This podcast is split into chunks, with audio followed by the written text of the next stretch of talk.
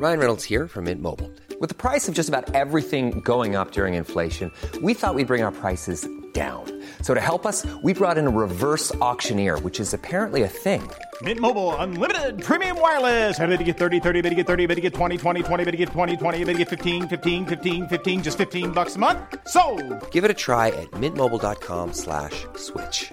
$45 upfront for three months plus taxes and fees. Promo for new customers for limited time. Unlimited more than 40 gigabytes per month. Slows. Full terms at mintmobile.com. noticias. ¿Qué tal? ¿Cómo le va? Estás a punto de escuchar Yo soy Javier Alatorre. las noticias con Javier Alatorre. La vamos a pasar muy bien. Comenzamos.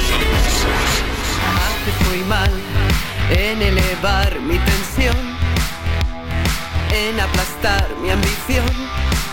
Tú sigue así y ya verás. Miro el reloj mucho más tarde que ayer. Te esperaría otra vez y no lo haré, no lo haré. ¿Dónde está nuestro error sin solución? ¿Fuiste tú el culpable o no fui yo? ¿Se acuerdan, ¿Se acuerdan de esa de Alaska, que ahora se llama, ¿cómo se llama? Eh, bueno, en realidad eh, Alaska se llama María del Olvido. Qué bonito nombre, María del Olvido. Está como muy dramático. Así como le ponemos a la niña, María del Olvido. Ah, bueno. Y entonces ella hace pues un friegatal de años cantaba, ¿no? Esta y la de ¿cuál era otra muy famosa Anita Miguelón de Alaska? Este Este. ¿A quién le importa si es esa, no? Sí. La gente ¿No me es la misma? señala, ¿no? No, no, creo que no es la misma, ¿no, señor productor? Esta es Ni tú, eh, mira, una es ni tú ni nadie. esa, ¿Y a ni tú ni nadie. otra? Exactamente. Pero ahora se cambió el nombre. Ahora se llama Fangoria. roja, ¿no? ¿Eh? Ahora a ver, mira. Mira.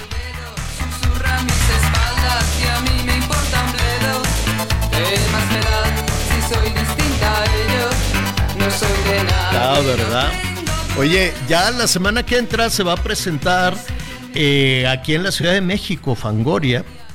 Este, de- bueno, o Alaska, como usted le quiera decir, o Olvido. Ella es mexicana, por cierto, ¿eh? Cesea y todo, como Paulina. Saludos a Paulina Rubio. Pero ella es, es Se, se mexicana. pega fácil, ¿no? Pues yo creo que sí, donde estás más o menos viviendo, trabajando. Si de pronto te vas a trabajar ahí a, a Argentina, pues luego empiezas a hablar así, ¿no? Escúchame, escúchame Anita, escúchame Miguel, lo que voy a decir, ¿no? Entonces se pega todo. Cuando trabajas, eh, a mí me gusta mucho el inglés británico, muchísimo. Entonces, en, poquitos días de estar trabajando, este, yo les entiendo muy bien y, el, eh, y fluye. Y fluye el idioma. En Estados Unidos, que es tan grande, que es como nuestro país, pues cada, cada región tiene su, su, su estilo, su acento, ¿no? Entonces es complicado. Pero en fin, lo estamos saludando con Fangoria. Ya estamos, ya está avanzando la segunda semana, la segunda semana del año. Em, pues bueno, ni modo, hay que hacer sumas y restas, no hay que pagar, hay que pagar. Vamos a estar revisando también ahora qué hacemos con, pues con toda la fiesta, bien merecida fiesta de, de diciembre, la bien merecida fiesta de fin de año. Las tarjetas están llorando así, ay, no, lloran y lloran. Y más bien lloran pues los dueños de las tarjetas. De pronto, pues estábamos platicando. Primero déjeme saludar y ahorita retomamos esto. Ya te escuchábamos, Anita Lomelí, ¿cómo estás? Hola Javier, Miguelito, buen día. Ya muy Bueno, contenta con tantas cosas que comentar. uh, mucho, hay mucho negocio. Miguel Aquino, ¿cómo estás? Hola Javier, Anita, ¿cómo están? Me da mucho gusto saludarlos y saludar, por supuesto, a todos nuestros amigos en una tarde de mucho viento prácticamente en Mm, todo el país, noche, así que sí. por favor, a extremar Ah, precauciones, que la verdad ah, se siente delicioso, ¿no? Sí, increíble. Ahorita les digo lo de una manera espectacular, pero mucho cuidado porque de repente salen volando cosas. Así es. Oiga, y bueno, pues este, al ratito vamos a ver las deudas, la cuesta, el pago prediales, cuentas, los eh, excesos y que de pronto, pues, ay, como quiera me cayó un dinerito y ahora pues hay que estar revisando los créditos, las tarjetas y todo eso.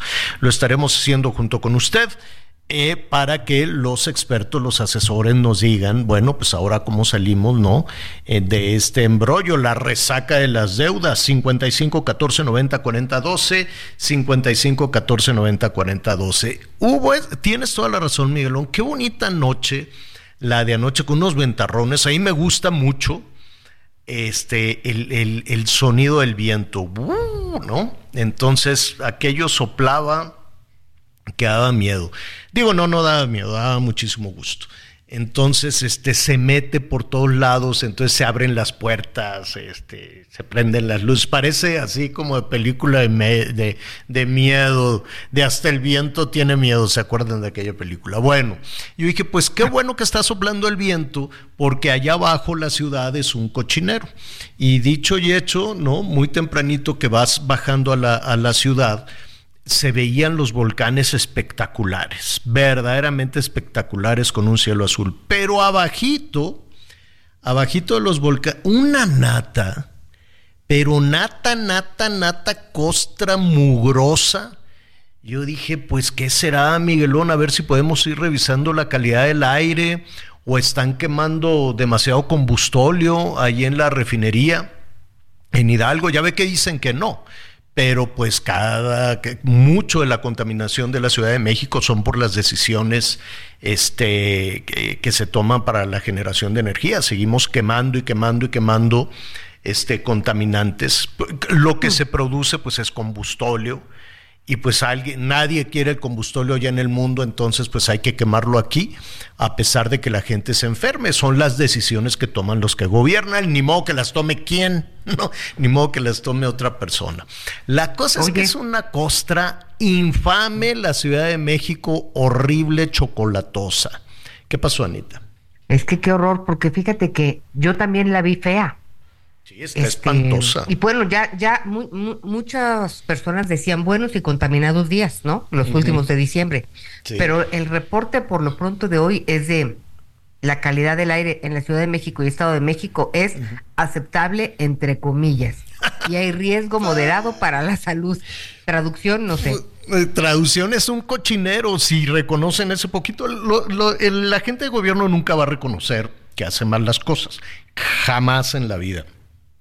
Por cierto, ah, pues no sé, a ver, les comparto, honestamente. Yo sé que, ya, que las campañas y que todo lo demás. La verdad es que allá en el rancho nos sentíamos muy a gusto, muy protegidos, porque nunca habían llegado los, las campañas. O bueno, sí llegaban, pero hacía mucho que estamos viviendo muy tranquilos. El municipio jala muy bien, con un muy buen gobierno, todo muy bien. Y este y nada, pues que ya empezaron a llegar las candidatas y a sembrar la semilla del odio, a sembrar la semilla de la división, de ricos y pobres, de buenos y malos, de chairos y fifís y de cómo es posible y vamos a acabar con esos y no sé qué. Bueno, yo, yo entiendo que es, una, que es un recurso, ¿no? El, el el decir que vas a acabar con, con, todos los que aspiran a tener una mejor vida y que tengan una mejor casa. Y no puede ser que tengan y mejor que estén jodidos todos y cosas así. La verdad es que es, es triste. Para mí es triste porque yo me sentía como tranquilo sin la presencia de los políticos, sin la presencia de las candidatas, sin la presencia de los candidatos pero pues en algún momento tenían que llegar y llegaron. Y no sabe qué feo se siente que lleguen. Se siente horrible. Porque aquí entre nos, Anita Miguel, no sé si ustedes le deben algo a algún político, yo no. Jamás me ha ayudado ninguno, ni de Morena, no. ni del PRI, ni nada, ¿no? Y bueno, los priistas me balacearon, me atacaron, me no sé qué, todo. Y a los de Morena tampoco, pues nada. Entonces, miren, yo sé que cada quien habla desde su lugar, ¿no? Y hay mucha gente que está muy contenta con Morena y que dicen sí, qué padre y, y, todo lo demás, ¿no? O hay gente que está muy contenta con el PAN o que están muy contentos con el PRI. Cada quien, ¿no? Dice, pues a mí yo sí veo esta ventaja, yo sí veo esto. Pero me, justo el fin de semana que nos alcanzaron las campañas en el rancho, y, y la verdad me entristeció mucho que eso sucediera este, pues me quedé pensando y dije, a ver, yo llevo trabajando toda mi vida. Anita, tú también. Miguel, tú también. Los tres empezamos a trabajar desde chiquititos, desde muy jovencitos. Si no me equivoco, 17, 18 años, cosa que ya no se usa, ¿no? Ahora pues la gente comienza su vida laboral ya más mamalones, ¿no? Ya más, más crecidos, ya más, más, más grandes, ¿no? No quieren trabajar. Tú empezaste a qué edad, Miguelón? 15 años, señor, como mesero. A los 15. ¿Tú, Anita? 16 en una fábrica de galletas. Fíjense. Y yo a los 17, ahí en lo que en Inmedición, que antes era en Inmedición, lo que hoy es lo que hoy es Aztec. Nunca he dejado de trabajar, jamás, jamás, jamás, jamás, jamás. ¿No? Jamás siempre he trabajado y si no era por ahí, luego que sí en el radio, luego que vas haciendo tus pininos, los primeros meses pues no recibías sueldo y estás como ayudante y vas aprendiendo y luego ya estás en, en esto, en el otro, que yo jamás he dejado de trabajar. Bendito sea Dios. Y nunca he recibido nada gratis, ah, ni tú Miguel, ni tú Anita. Todo es producto de nuestro trabajo, todo eh, eh, afortunadamente así se hacen las carreras, las carreras sólidas y yo estoy muy orgulloso de ustedes dos y de todo y de todo el equipo. ¿A qué voy con todo esto? De pronto se presentan los políticos como si nos hicieran el favor y la verdad es que yo no he recibido nada a cambio. Le he dado casi la mitad de mis ingresos considerando todos los impuestos que te van chupando, que te van quitando, ¿no? Durante toda mi vida laboral. He mantenido a los políticos durante toda mi vida laboral. Son unos chupasangre todos, de todos los partidos. Y jamás me han dado nada a cambio. Me refiero a los gobiernos federales. Jamás me dieron seguridad. Al contrario, no solo no me han dado seguridad, sino que he sido víctima de ellos.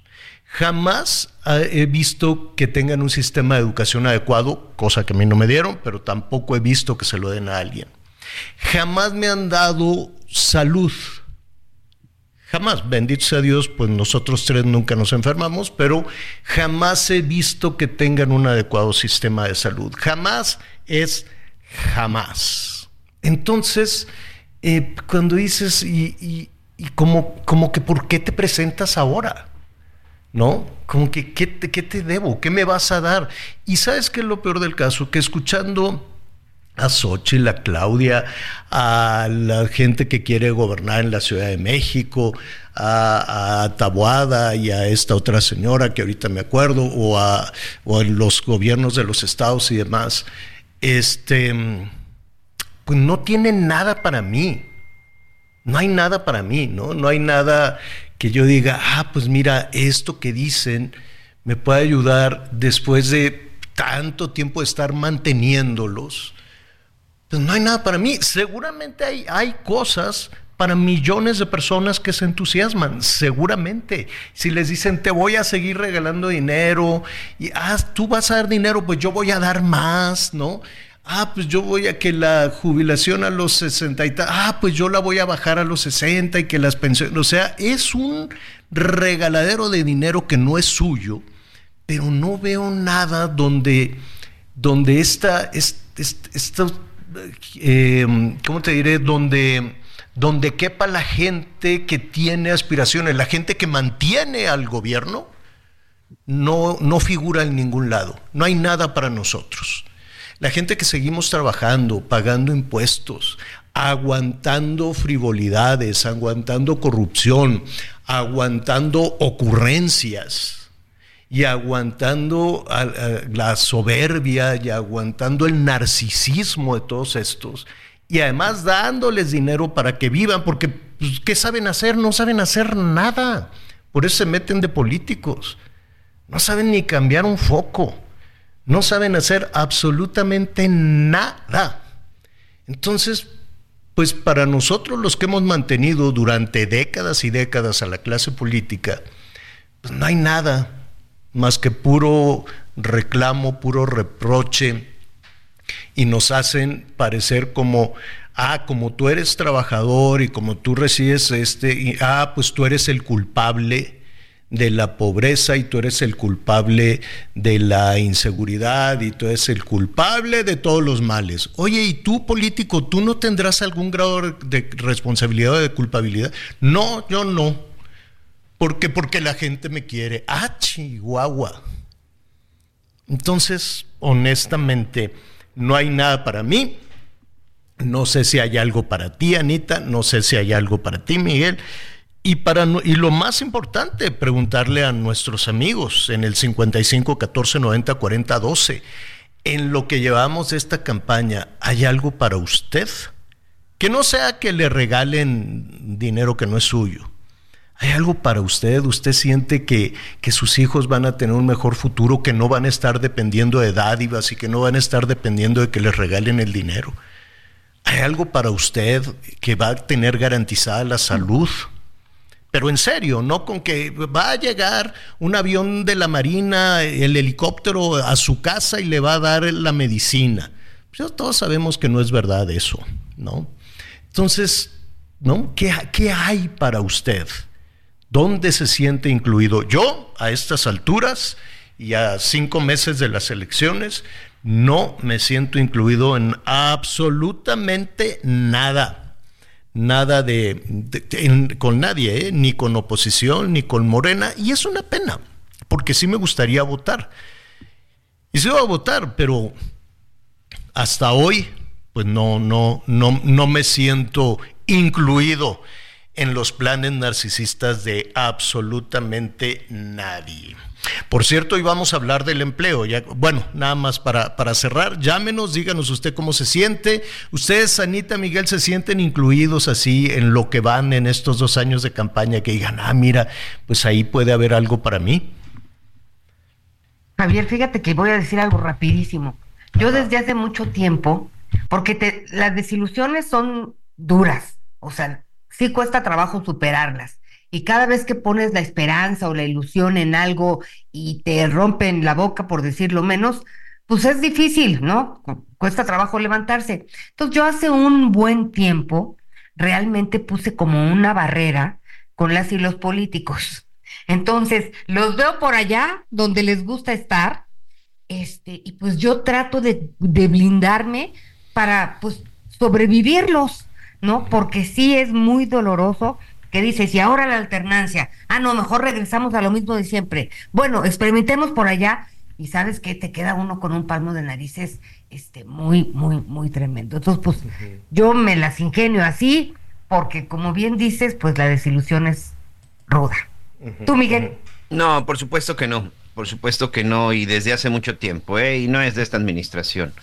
Desde hace, desde hace mucho tiempo, este primero como ciudadano, con el tema de la seguridad, con el tema de la salud, pues me siento este afectado, me siento poco valorado y sobre todo con muy poco respeto de parte de las autoridades que han pasado en las diferentes este, en las diferentes instancias, sobre todo porque soy un ciudadano que desde hace desde hace 35 años paga sus impuestos, soy un ciudadano que ha aportado con, con trabajo, con trabajo que ha generado impuestos, que paga sus impuestos y que de alguna forma, pues soy de los ciudadanos, Javier, Anita, amigos, que pone parte de su trabajo para que este país se mueva y que finalmente, bueno, pues de pronto sabemos que termina en bolsillos de políticos ladrones. No, definitivamente no. Y me parece que de pronto ese es un poco lo que te convierte o te hace apolítico o antipartidista, ¿no? de que yo, por ejemplo, estoy completamente en contra del sistema de partidos políticos que hay en nuestro país. Me parece que hay demasiados partidos que solo vienen a chupar, que solamente vienen como sanguijuelas a robarse lo que pueden y a obtener todo lo que pueden y que no sirven absolutamente de nada y me pregunto, ¿por qué no poder hacerle como lo hacen en otros países, no? Tan solo con nuestro vecino del norte. ¿Por qué no solamente dos partidos, republicanos, demócratas, derecha, izquierda, arriba, abajo, azul, vino tinto, como le quieran llamar? Pero de, de entrada soy este enemigo de eso, de que nuestro dinero termine en las arcas de algunos vivales que simple, sencillamente se dedican a hacer partidos como si fuera un gran negocio. Bueno, no como si fuera se dedican a hacer partidos porque es un gran negocio. Eh, pues es la única motivación de esto. Y ganar dinero, sí. Exacto. Oiga, bueno, eh, llámenos y díganos usted cómo se siente con todo, con todo ese tema. Todo salió porque, eh, bueno, pues de allá desde el cerro la ciudad se veía cochenísima y pues nos cayó, ni modo, nos cayeron, nos cayeron las campañas por allá, ya que le vamos a hacer. Oiga, este, así rápidamente, fíjese que hoy por la mañana estaba leyendo un documento de, eh, de la Universidad de Columbia y, este, y estaban hablando de los plásticos. Uno no se imagina la cantidad de plástico que podemos este, comer ahí en, en, los alimentos, ¿no? De pronto, ah, el pescadito, un, un, un este, ¿cómo se, hace, que se dice? Un, un, cevichito, no sé qué, bueno, pues traen una cantidad de plástico enorme. Las botellas de agua, de pronto estamos glu, glu, glu, glu, y que también trae plástico. ¿Hace daño no hace daño? Pues mire, todavía no llegamos a, a esa parte. Pero en un litro, imagínese que es que cada plástico se va, este, eh, ¿cómo se dice? Fragmentando en cachitos y cachitos y cachitos más chiquititos. De, no, no nos damos cuenta. En una botella, estos de la Universidad de Columbia, encontraron o estiman que son 250 mil cachititos de plástico, nanoplástico, micro, micro, micro, micro, microplástico.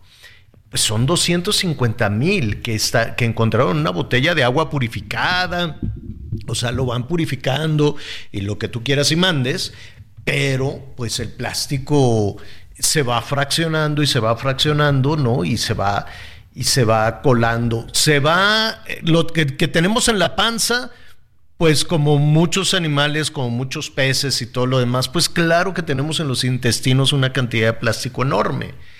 Dicen estos especialistas que no nada más se nos queda en la panza, que va por el torrente sanguíneo y que entonces se va incluso hasta el corazón, por ejemplo. Entonces, pues ahí andamos cargando plástico. ¿Hace daño? ¿No hace daño? ¿Qué vamos a hacer con el plástico?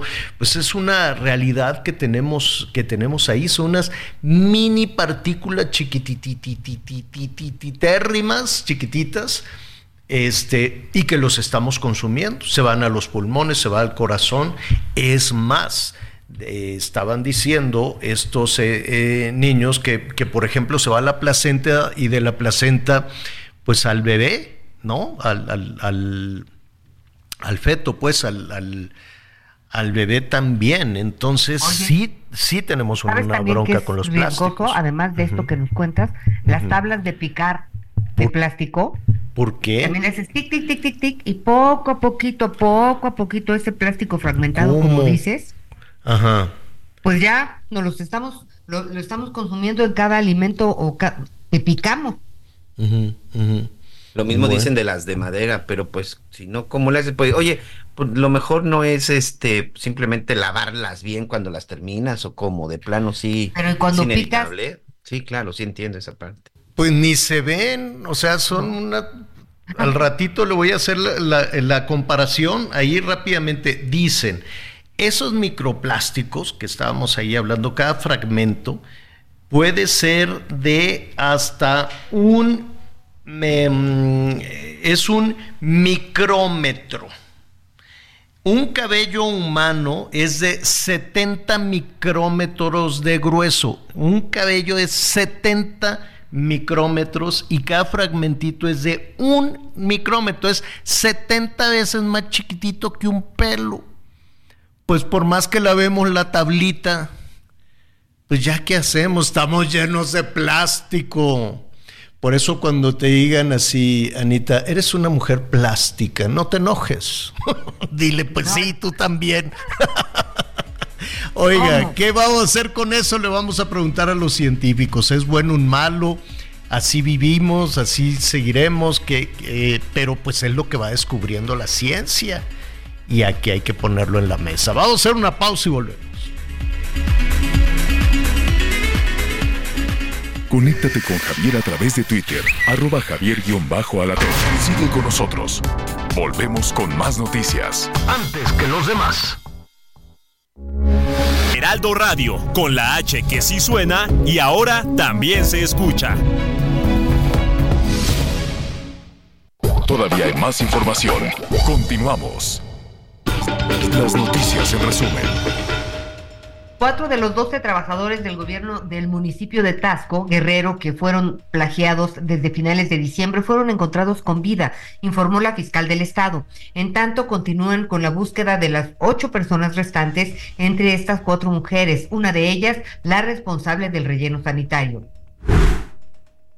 La Fiscalía de Guanajuato confirmó la detención de Luis Antonio N., hijo de José Antonio Yepes, alias El Marro.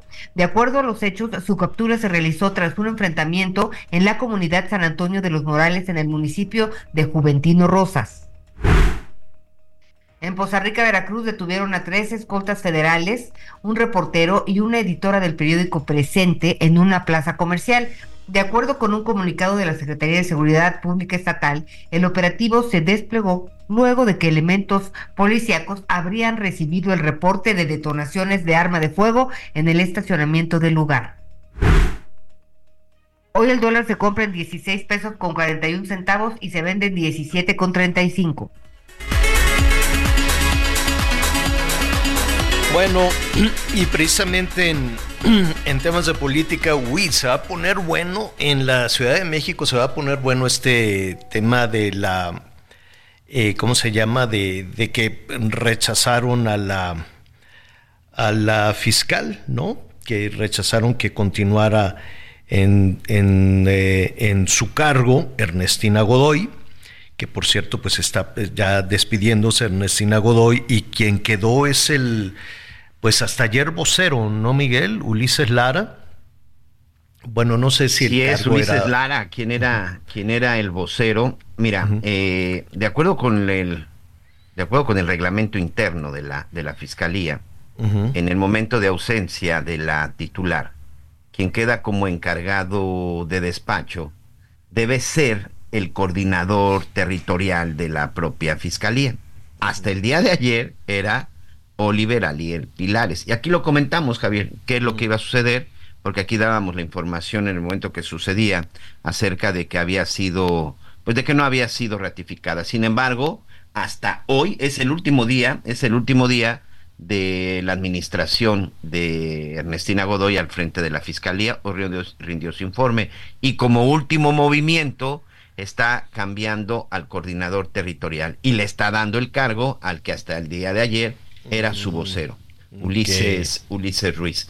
Y entonces, ¿qué significa? Ulises Lara. señor Ulises Lara Ruiz, perdón, segundo apellido Ruiz. Ulises Lara Ruiz será el encargado de despacho de la Fiscalía de la Ciudad de México hasta que se nombre a un nuevo fiscal.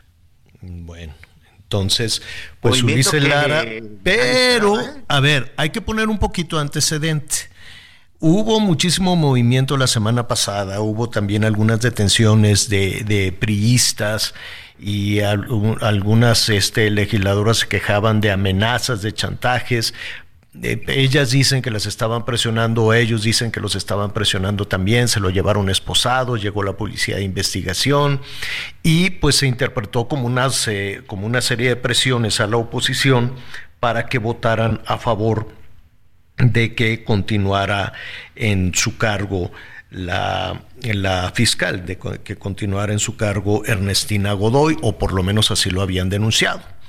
Entonces, pues nada, con todo y eso, hubo dos legisladoras del PRI, vaya usted a saber por qué, ¿no? Que decidieron apoyar también a Ernestina Godoy. Hay quienes dicen, bueno, pues qué les habrán puesto sobre la mesa, qué les harán, ¿no? Siempre se, se interpretó sobre todo por los acontecimientos, por las presiones y por, por, todo este tipo de situaciones, de que había pues una operación de la Fiscalía para presionar a los legisladores de oposición a que votaran por la continuidad de Ernestina Godoy. Eso fue eh, tomado como eh, denuncia, por así decirlo, por parte de la oposición. Hasta ahí quedó. Pero, pero, pues hay que poner atención a lo que está diciendo el nuevo fiscal, lo que está diciendo Ulises Lara, porque esto se va a poner, este, se va a poner bueno, Miguel.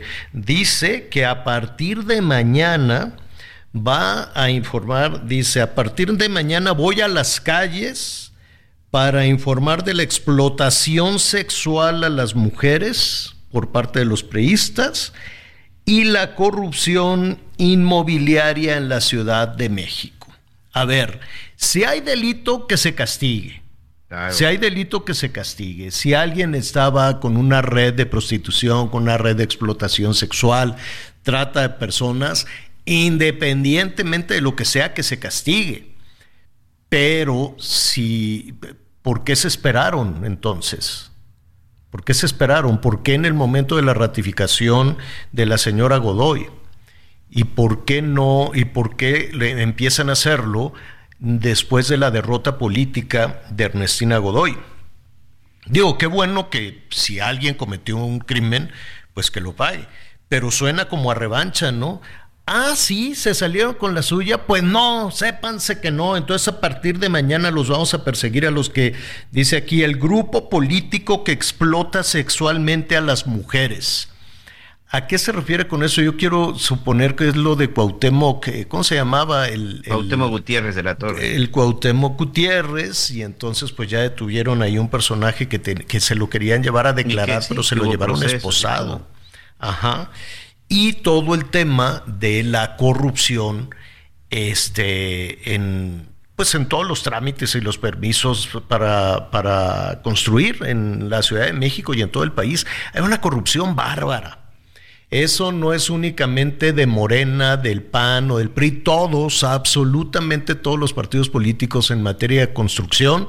A eso súmele el crimen organizado que ya tienen prácticamente todo el control en diferentes zonas del, del, país, pues ellos son los que dicen los materiales, ellos son los que controlan los sindicatos, ellos son los que controlan los permisos.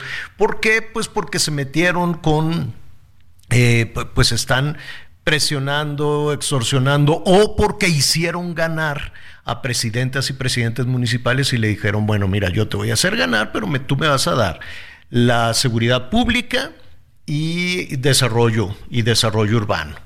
Y entonces, pues nosotros vamos a ver todo lo de los permisos, todo lo de la construcción, todo eso. Entonces, eso, quieras que no, ya está en manos del crimen organizado en un buen número de municipios de este país. Que el gobierno haga como que no se da cuenta, pues hace como que no se da cuenta.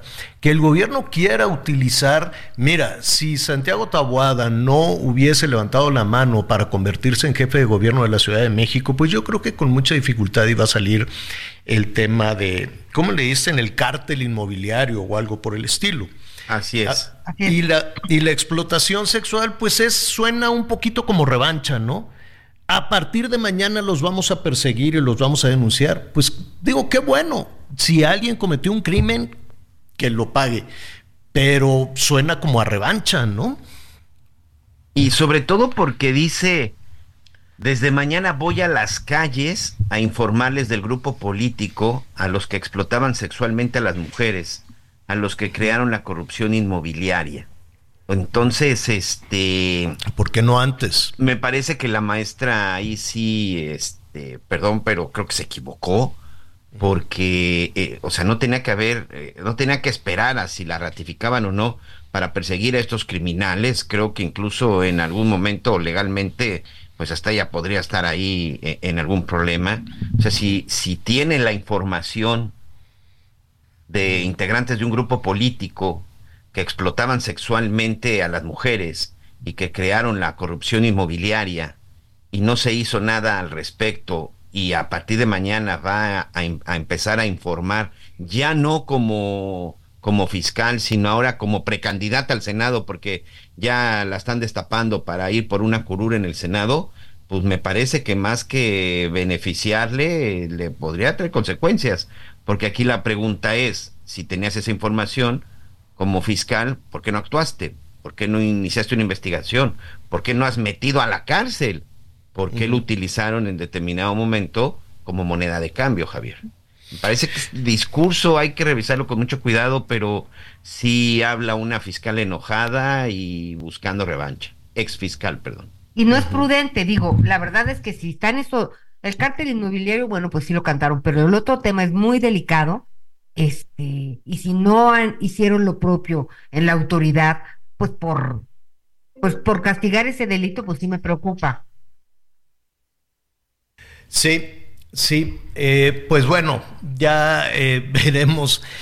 Así en la política, acuérdese que estamos en elecciones, van a salir pues muchos trapitos o por lo menos son expedientes que, que, se, que se utilizan políticamente, ¿no? Que dicen, ah, pues mira, yo ¿no te acuerdas que, que casi al principio, casi al principio de la administración, incluso entre los diputados, se decían, ¿no? Los diputados de Morena amenazaban a los diputados de oposición, te vamos a sacar un expediente, ¿no? Y decían, pues ya con eso te vamos a fregar o te vamos a controlar pues ahora resulta que todos los políticos en este país tienen un expediente. No sé si sea real o sea armado, pero pues con eso desde el arranque, desde el principio, desde que en la mañanera se exhibía a, la gente, miren este cómo gana dinero, ah, y, luego decían, bueno, y, entonces, ¿qué? Eh, si ganas dinero es, es delito, no, pero gana mucho dinero y eso,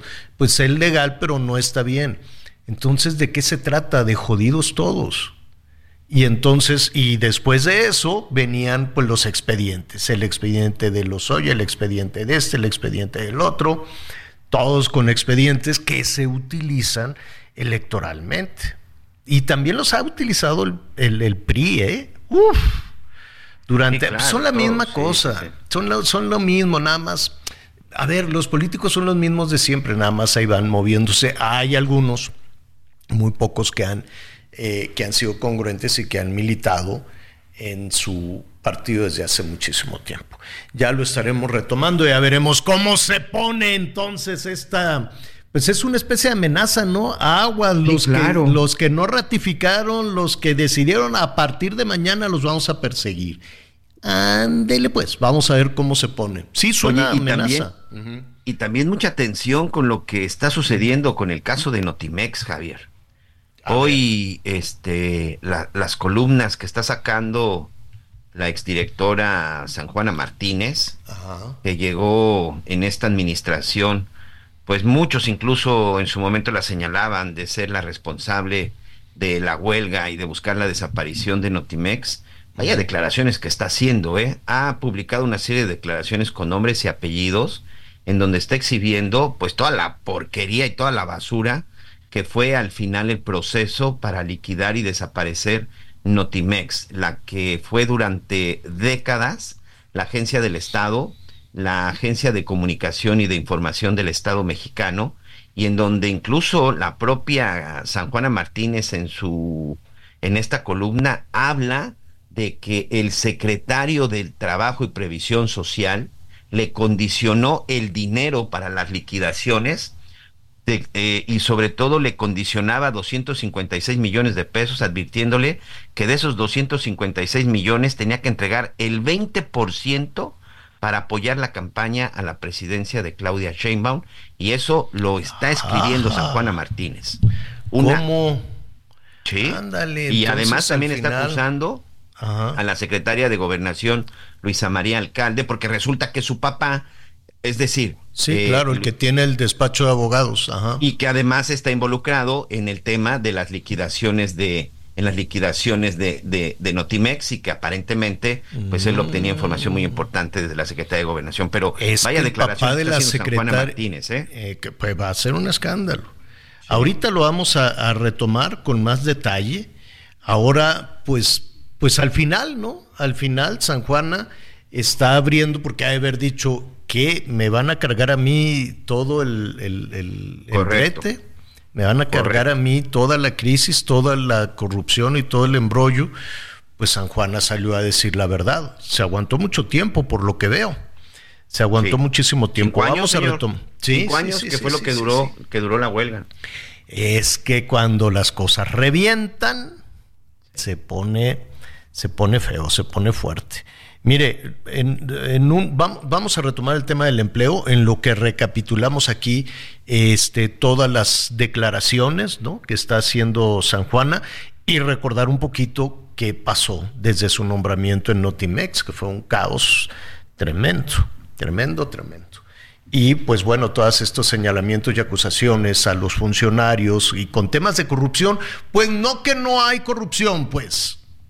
Y mira hasta dónde llega, ¿eh? La, la línea vuelve. eh, mira, la verdad es que con todo respeto por el papá de la secretaria de Gobernación, lo han mencionado en varias cosas. Desde las cuestiones de la maquila, ¿no? Hasta ahora estos temas laborales. Cada vez que hay por ahí algún conflicto laboral con mucho dinero de por medio, por alguna razón, este, sale a relucir eh, eh, es- estos nombres de gente muy cercana al Palacio Nacional. Pero bueno, ya lo vamos a retomar en un momentito más. Fíjese que, este, pues hay muchas personas que, em, a ver, sí, hay muchas personas que al iniciar el año están eh, o cambiando de empleo o buscando un empleo. Hay eh, eh, empleo que se pierde en diciembre de manera regular, ¿no? Eh, porque son empleos temporales o por lo que tú quieras y mandes, o hay gente que deja de trabajar simple y sencillamente que dice, no, ya la fregada, ya me dieron el aguinaldo, adiós, que te vaya bien, yo ya me voy. ¿A dónde, dónde está? ¿Dónde están las y los trabajadores? Es una interrogante que, le- que hemos buscado a, partir, a través de- del año. Hemos escuchado muchas opiniones, que si el dinero que reparte el, eh, el gobierno, pero yo no creo que eso sea suficiente. Es cierto además que ha crecido la informalidad de una manera bárbara. La gente no quiere, no quiere el empleo formal, pues por... eh, pues eh, francamente hay que investigar por qué la gente no quiere trabajar en la, en la formalidad. Generar un empleo. Ojo, yo sé que en los últimos cinco años se ha satanizado a los generadores de empleo, a quienes este, generan desde 5, 10, mil, 15 mil empleos los que tú quieras, ¿no? Son los malvados, son los machuchones, son los empresarios, pero la gran mayoría de este país son micro y pequeños empleos. Son micro y pequeños empresarios, que no sabe usted lo que batallan para generar un empleo. Le tienen que dar una cantidad de dinero al gobierno para ser emprendedores y para generar empleo formal brutal y que si el impuesto de la nómina, el impuesto de aquel, el chantaje de aquí, el chantaje de allá, te cayó el inspector de esto y que si el seguro social y que si nada, es dificilísimo generar empleos formales. Con todo y eso, ahí están. Son, es un número importante de empresas que sigue buscando trabajadoras y trabajadores que por alguna razón no llegan. Eh, mire, em, en diciembre pasado, se perdieron 384 mil empleos. 384 mil empleos, casi 385 mil empleos. Dicen que es una práctica regular, a mí me parecen muchos, esto tiene impacto, no tiene impacto, ¿qué es lo que está eh, sucediendo? Vamos a platicar con Tania Arita, directora de reclutamiento de Manpower, de Talent Solutions de Manpower. ¿Cómo estás, Arita? Buenas tardes. Hola Javier, buenas tardes a todo el auditorio y a ti Ana. Un gusto estar nuevamente con ustedes. Feliz año. Gracias igualmente. Arita, ¿dónde está la gente? ¿Dónde están los trabajadores? Sí, escuchaba tu introducción y efectivamente, fíjate que nosotros eh, recientemente lanzamos un estudio eh, donde le titulamos La escasez de talento y precisamente encontramos que más del 65% de los empresarios tienen problemas para encontrar el talento en México. Pero déjame decirte que no solo es en México, sino que también a nivel global estamos teniendo esa tendencia que a nivel global es de 75%. En México ya, ya lo decía, es de un 65%, pero también a la vez estamos viendo que las tendencias de contratación están aumentando. Estamos viendo que para este trimestre vamos a tener unas tendencias de contrataciones del 34%, pero ya lo decías tú en tu introducción, el empleo informal está, está creciendo. ¿Qué es lo que nosotros hemos estado observando también a través de otras investigaciones periodísticas que se han hecho? Estamos viendo que también el empleo informal este, está creciendo porque la gente quiere tener mayor flexibilidad de horarios, eh, no quiere tener horarios este, estandarizados, sino que horarios flexibles. Y precisamente eh, leía una investigación donde tú precisamente puedes poner una, un puesto de tamales en esquina y tú puedes ganar al mes de 25 mil a 30 mil pesos mensuales. No tienes un jefe, no tienes un horario, este, te dedicas a un empleo informal y con eso puedes sostener este, tu hogar. Entonces, esto está, está creciendo, efectivamente, está ocasionando problemas que podamos encontrar talento y también otras este, manifestaciones ya culturales, educativas que, que tenemos a una escasez de talento que estamos enfrentando. A ver, ¿es más atractivo entonces eh, el empleo informal? Eh, yo yo, yo no, no sé si es más ligero, no sé si es menos pesado, eh, porque, porque yo veo a la gente que trabaja en la informalidad en las calles y dices, qué barbaridad, qué esfuerzo, esfuerzo enorme que hacen. Y tú me dices que, que reciben más dinero eh, con todo ese esfuerzo que un trabajo formal.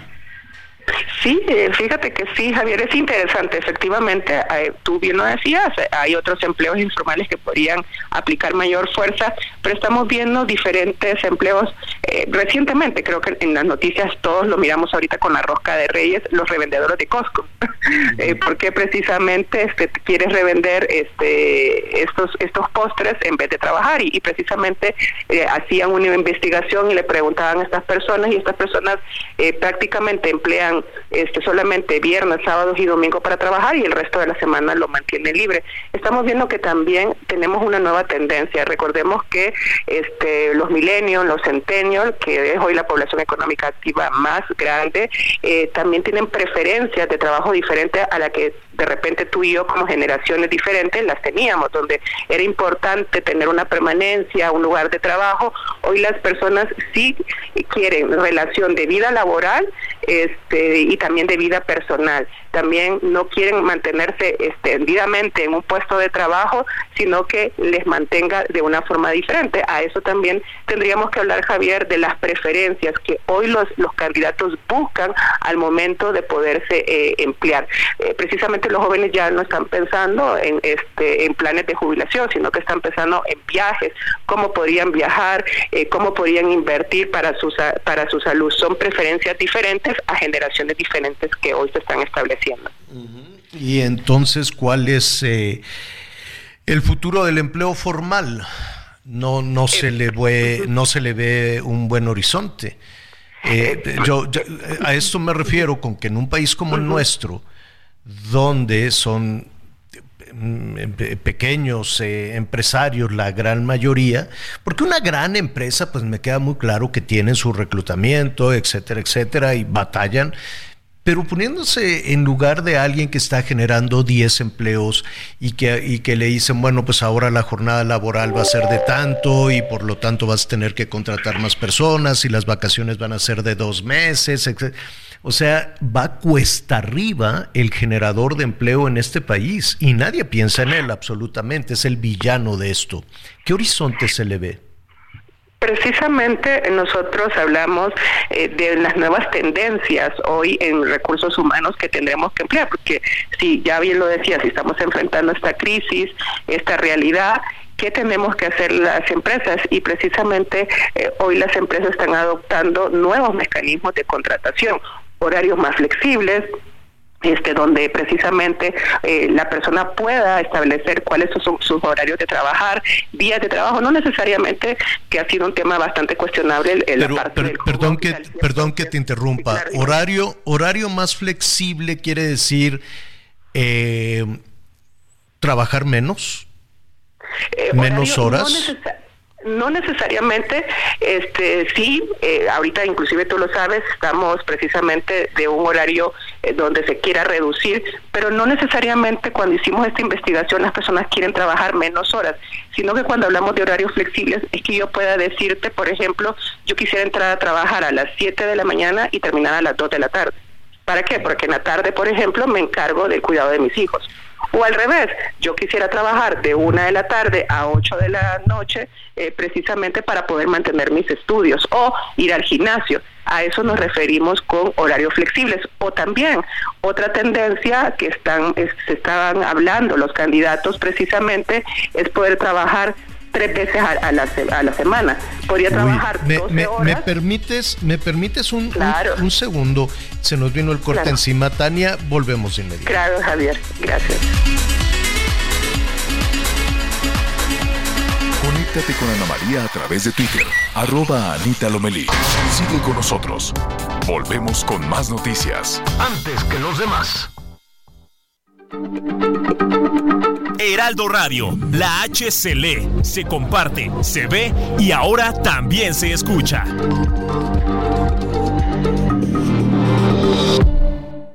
Todavía hay más información. Continuamos. Hey, it's Ryan Reynolds and I'm here with Keith, co-star of my upcoming film If, only in theaters May 17th. Do you want to tell people the big news?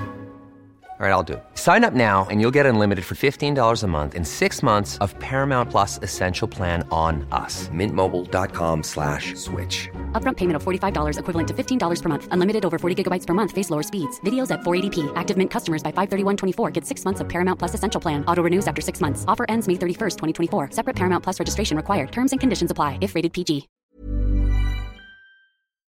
Bueno, estamos con, con eh, Tania Arita, directora de reclutamiento de Manpower Group, viendo pues toda esta situación hacia dónde apunta ahora que estamos iniciando el año todo este eh, esquema laboral, ¿no? Vemos que algunas personas pues deciden sumarse a la informalidad y te preguntábamos qué significa una posición más flexible para las trabajadoras y trabajadores. Claro, gracias Javier.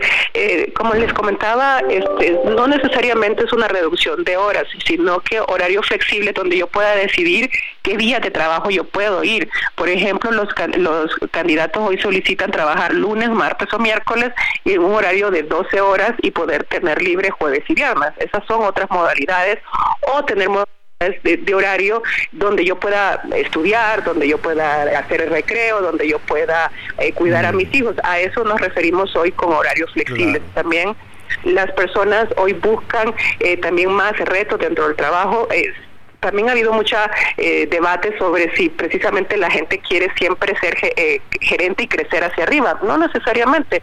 Hoy estamos hablando de crecimientos horizontales, crecimientos a través de proyectos, movilidad también, donde yo pueda moverme de un país a otro, de otro estado o ciudad. Eh, precisamente eso es lo que los candidatos hoy están buscando. Y, tú me preguntabas, ¿qué vamos a, ¿cómo vamos a enfrentar entonces los empresarios esta escasez de, talento, donde las personas están prefiriendo no irse a la informalidad, precisamente en poder abrirnos a otras tendencias, a otras formas de trabajo que no necesariamente son las que nos funcionaron hace cinco o tres años. Claro, tienes toda, tienes toda la razón. Em, sé, sin embargo, que para un pequeño empresario que tiene todavía que este, o mediano empresario que todavía tiene que conocer estas tendencias y demás, de pronto ante una situación como esta, la solución es, híjole, pues tengo un empleado que quiere otros horizontes y descansar y tener tiempo. Digo, todos queremos descansar, no, no, no me refiero a, a, que esté esclavizado, sino pues quiere trabajar poquito, pues tengo que, que contratar a otros tres Exactamente, pero fíjate que, ahí Javier, eh, precisamente mi hermano es un microempresario también y hablábamos y me decía lo mismo que tú dices, ¿cómo puedo hacer yo donde yo solamente tengo ocho empleados y no neces y no puedo darme ese lujo de dar un horario eh, flexible? No necesariamente también solo hablamos de un horario flexible, sino también los estilos de liderazgo, independientemente seas microempresario o una gran empresa, el estilo de liderazgo, hay un artículo que me encanta a mí que dice que las empresas no perdón, los empleados no renuncian a, las empresas, renuncian a los jefes.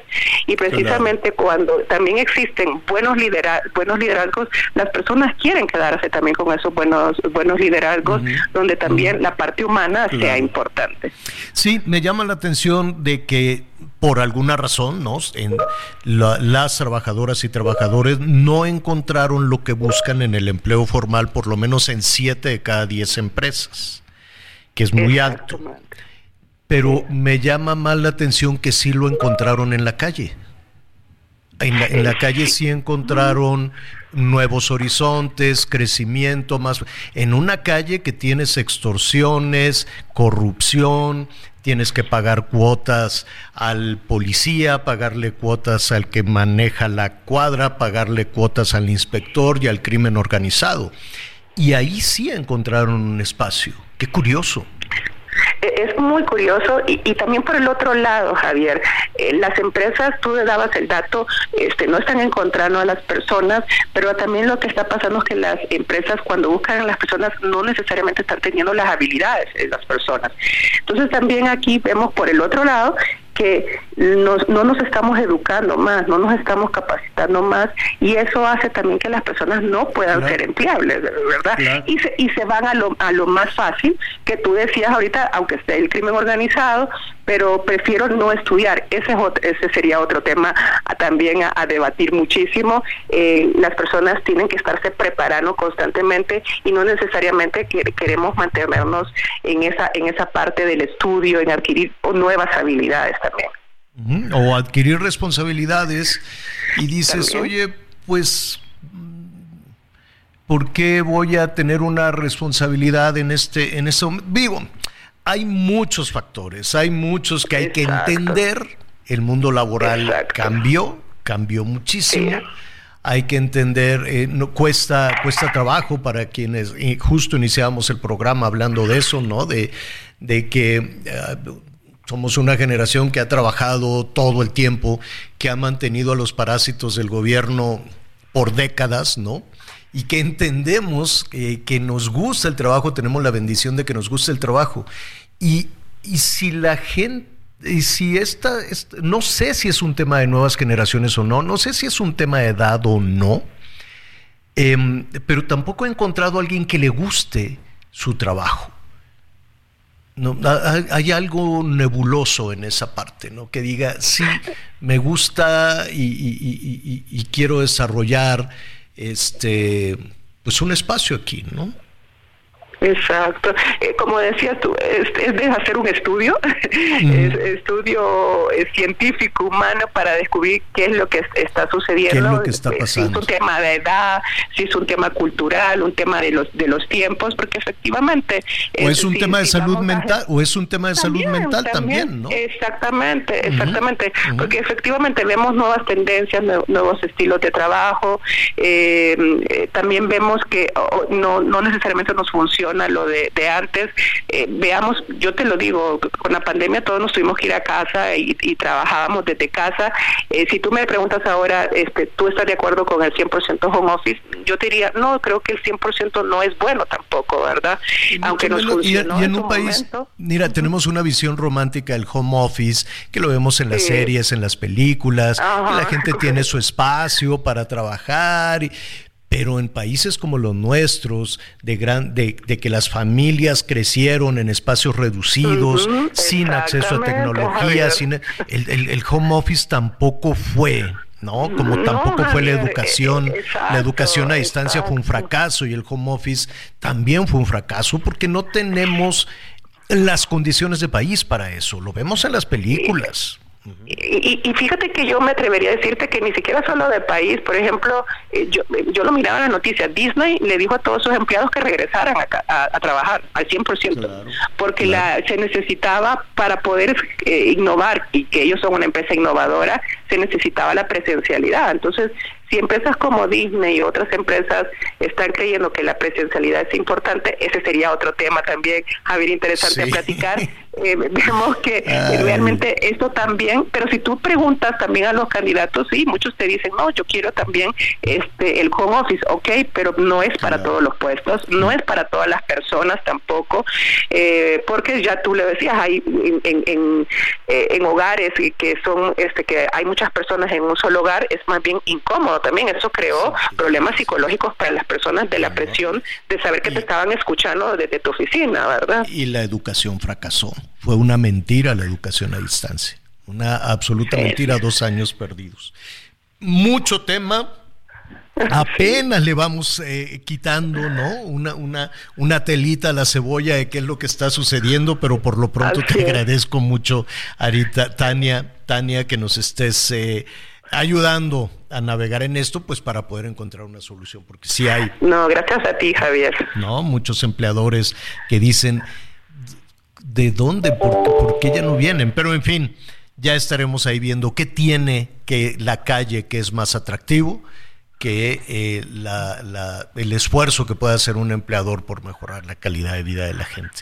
Eh, algo estará haciendo mal. Sí, sí, Anita, perdón. Antes de que se nos vaya nuestra queridísima invitada, solamente quería preguntar en otro sentido, si es importante esto que llaman las soft skills, porque ahora dicen, actualízate y entra a las soft skills, y yo digo, chin, mano, ¿cuáles serán esas?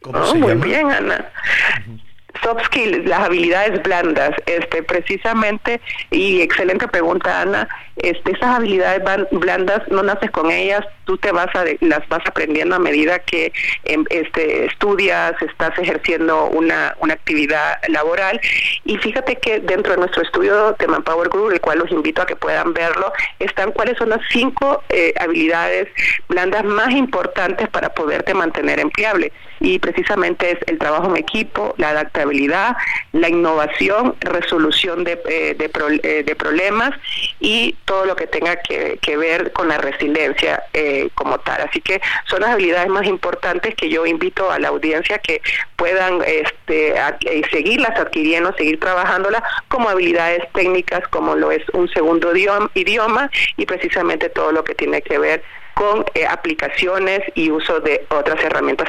tecnológicas. Además del análisis, un minuto más, Tania, porque ya tenemos también nuestra siguiente invitada. Eh, además de, del análisis, que es muy útil para, para todas las partes involucradas en el tema del empleo, incluso para la parte pública, este, te preguntan si ustedes apoyan a medianos, a pequeños empresarios en el reclutamiento de personal. Claro que sí, Javier, sí, sí los apoyamos. Inclusive estos estudios son gratuitos. Ah, no, no, no, pero contratar, decir, oiga, Manpower me puede ayudar a encontrar personal porque yo solicité y no me y no me ayudaron, dice aquí una persona. Ah, diles, este, yo también estoy en las redes sociales como Tania Arita, en Facebook, Twitter, LinkedIn. Eh, me pueden también ubicar en las redes sociales y con mucho gusto yo los atiendo personalmente ah. porque por supuesto que sí podemos apoyarlos. Pues muchísimas gracias. Qué gran tema te vamos a estar dando lata. Claro que sí, un gusto, Javier y Ana. Buenas gracias, gracias, Tania. Qué complicación, ¿no? Qué, qué, qué, qué difícil y y, la gran duda, ¿no? La gran pregunta, ¿por qué muchas personas se sienten más a gusto en, la calle con todo lo que eso significa? de extorsiones, de presiones, de control del crimen, de malos, malos políticos, malos gobernantes, malos policías. Es una presión espantosa y la gente dice, pues con todo yo prefiero estar aquí en la calle y que aparte me forme para que me dé mi dinero, me den mis becas o cosas o todas las la cantidad de dinero que, que, se reparte. Bueno, pero eso puede ser. Oiga, ya se recortó, atención, eh, ahora con la que terminó el asunto de, de las vacaciones, pues todos aquellas personas que, que, iban o venían, la gran mayoría lo hizo por tierra, en, en autobuses o en automóvil, Una buena parte lo hizo también este, por aviones, sobre todo cuando había pues algún tramo más largo. Y sí, llegar o salir de la Ciudad de México fue una cosa durísima, durísima, ¿no? Muy complicado, que si la maleta, que si esto, el otro, hubo de todo Hubo hasta corrió la sangre por ahí también, ¿no? Una persona que se agarró a navajazos con otro pasajero, todo lo que sucede en el aeropuerto de, de la Ciudad de México. Y en medio de todo eso ya vino la reducción de operaciones en el aeropuerto, en el aeropuerto internacional de la ciudad de, de la Ciudad de México. Vamos eh, en un momento más, cuando nuestro productor nos lo indique, a, este, a platicar. Listo, señor. Listo, ya estamos listos. Eh, yo le agradezco a María Larriba, ella es asesora precisamente en temas de aviación, tiene toda una experiencia además por su trabajo como controladora de tráfico aéreo, pues que nos diga qué está sucediendo por lo pronto en el aeropuerto Internacional de la Ciudad de México, este, con toda esta reducción de las operaciones. María, ¿cómo estás? Qué gusto saludarte. Feliz año nuevo. Muy buenas tardes, felicidades. Aquí estamos a, las, a sus órdenes. Oye, María, dime algo. ¿Qué significa una reducción de, de operaciones por hora? ¿Que los despegues y aterrizajes se van a limitar? Exactamente. Mire, este, esto es muy grave porque hay otros dos antecedentes de reducción. Mire, la capacidad del aeropuerto, la capacidad certificada internacionalmente, es de 61 operaciones por hora, sean despegues o aterrizajes. Bueno, inicialmente el gobierno, eh, eh, o sea, la Agencia Federal de Aviación, que es quien representa al gobierno, redujo la capacidad de 61 a 52, según ellos, por saturación. Pero bueno, pues la capacidad es de 61 pero bueno, lo reducen a 52. Entonces, ahí ya hay una reducción, pues sí, en el número de operaciones. Bueno, luego, la, la siguiente medida que tomaron fue sacar un decreto de que la carga migrara a Santa Lucía a como diera lugar, o sea, un decreto. Y pues las aerolíneas protestaron porque no había las instalaciones allá que se necesita para la carga. Entonces les dijeron, bueno, les vamos a dar seis meses más para que se vayan mientras se hacen las instalaciones. A los tres días les quitaron los espacios en el aeropuerto y entonces las cargueras se tuvieron que ir. Y lo que está pasando es que esa carga tiene que migrar de Santa Lucía a la ICM para ser liberada. Así entonces, bueno, así es. Bueno, y ahora resulta que hace unos dos meses empezaron con esto, que querían reducir ahora a 43 operaciones, pero ya ahora, sí descaradamente, ya reconocieron que es porque ellos quieren que la aviación migre a Santa Lucía. Lo que no están entendiendo es que la, aviación tiene reglas muy claras y que cuando no se cumplen no hay negocio. La aviación nacional se fue obligada por el gobierno cuando Santa Lucía se hizo la inauguración, cada quien metió cinco vuelos diarios y no había garantía de que hubiera pasajeros, ni que hubiera nada, ¿no? No, de hecho se, se, batalla mucho incluso con la con el tema de la carga aérea. Yo sé que de pronto hacia e, e, ese podría ser un futuro mucho más sólido del, del Felipe Ángeles, con todo lo que se, se batalla para el traslado de empleados, eh, se, nos, se nos olvida que pues todo el tema de carga aérea es de 24 por 7, ¿no? Y de pronto pues la gente llegar hasta allá, comer allá, vivir allá, el transporte público, la vivienda en algunos municipios cercanos, en algunas comunidades cercanas, en fin, es cambiar todo tu, tu estilo de vida. No imagino a alguien viviendo en la Ciudad de México trabajando todos los días hasta allá. Eso, eso por un lado. Pero regresando al aeropuerto internacional de la Ciudad de México, reducir las operaciones por hora, los despegues y aterrizajes de 52 a 43, em, implicaría un menor número de de usuarios, de pasajeros? Quiero suponer que, sí, o son aviones más grandes, no lo sé. No, no, no. Para empezar, ellos, según ellos, es una medida que no afecta a nadie porque son vuelos nacionales los que se van a quitar, según ellos. Pero eso no es así. Mire, por esta situación. En primer lugar, el aeropuerto de, de la Ciudad de México es el que tiene el nivel más alto de ocupación.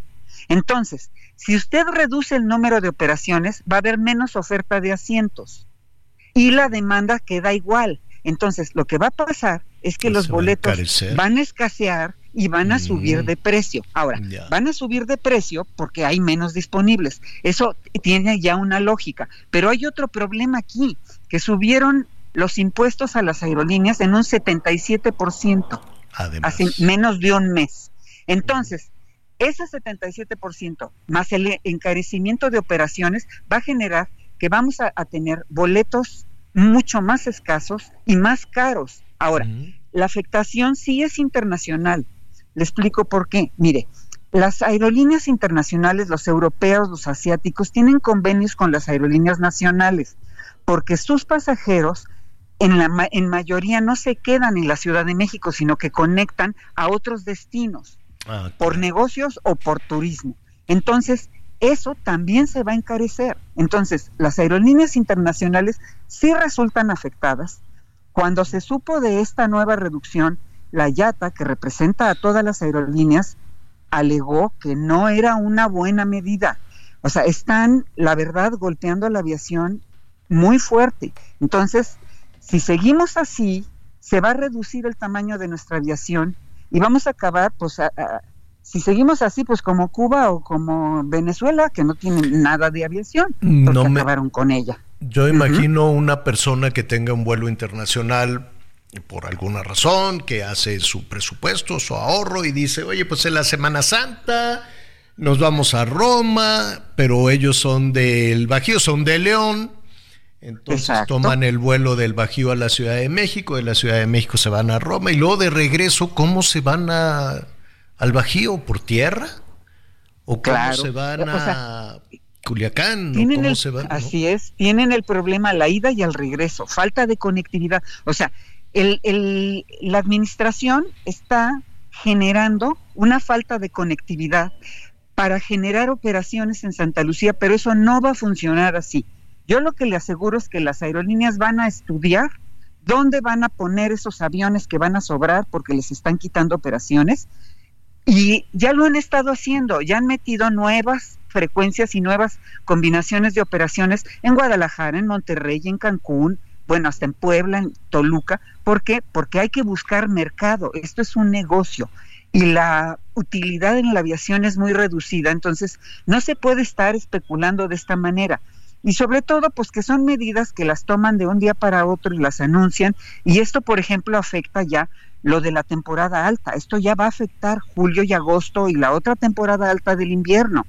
Entonces, pues vamos a ver qué opinan las aerolíneas, pero los pasajeros somos los que vamos a pagar todo esto.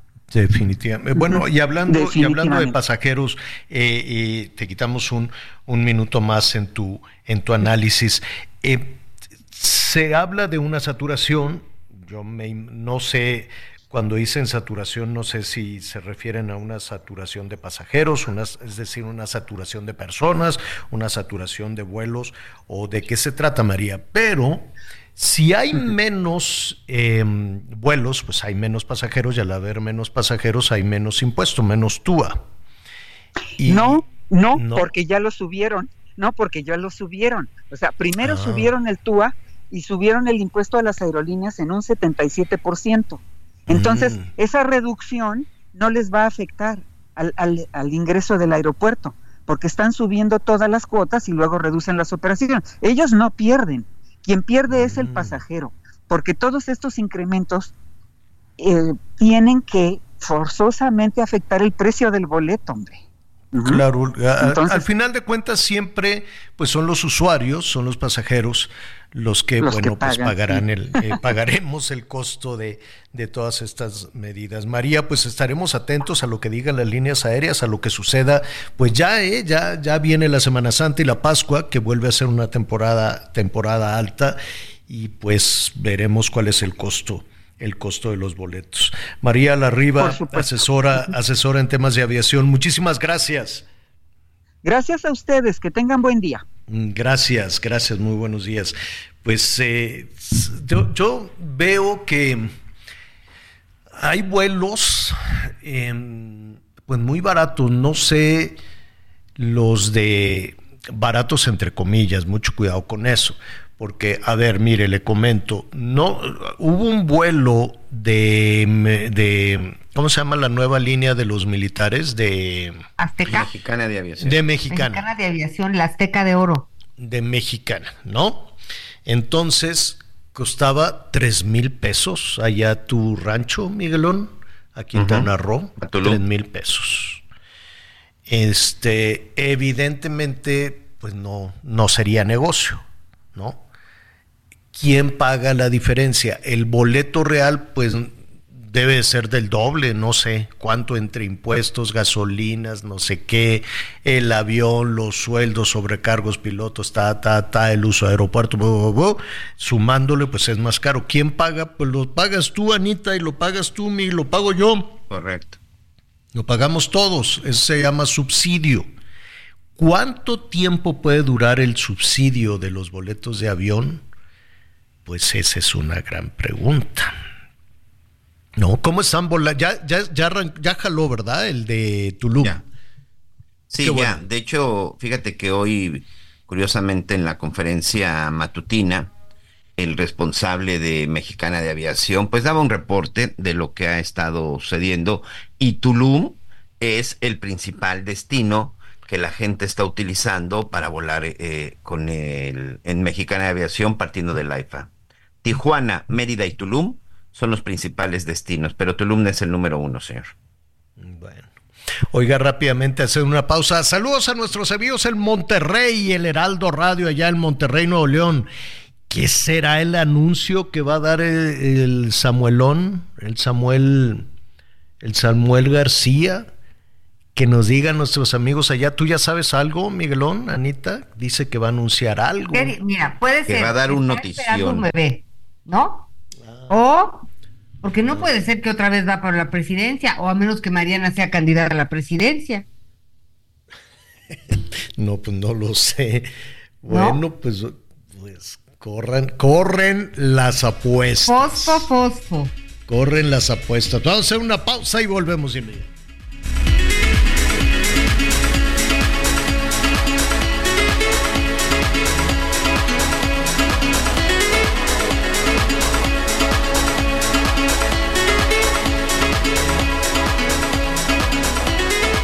Con Miguel Aquino a través de Twitter, arroba Miguel Aquino. Toda la información antes que los demás. Ya volvemos.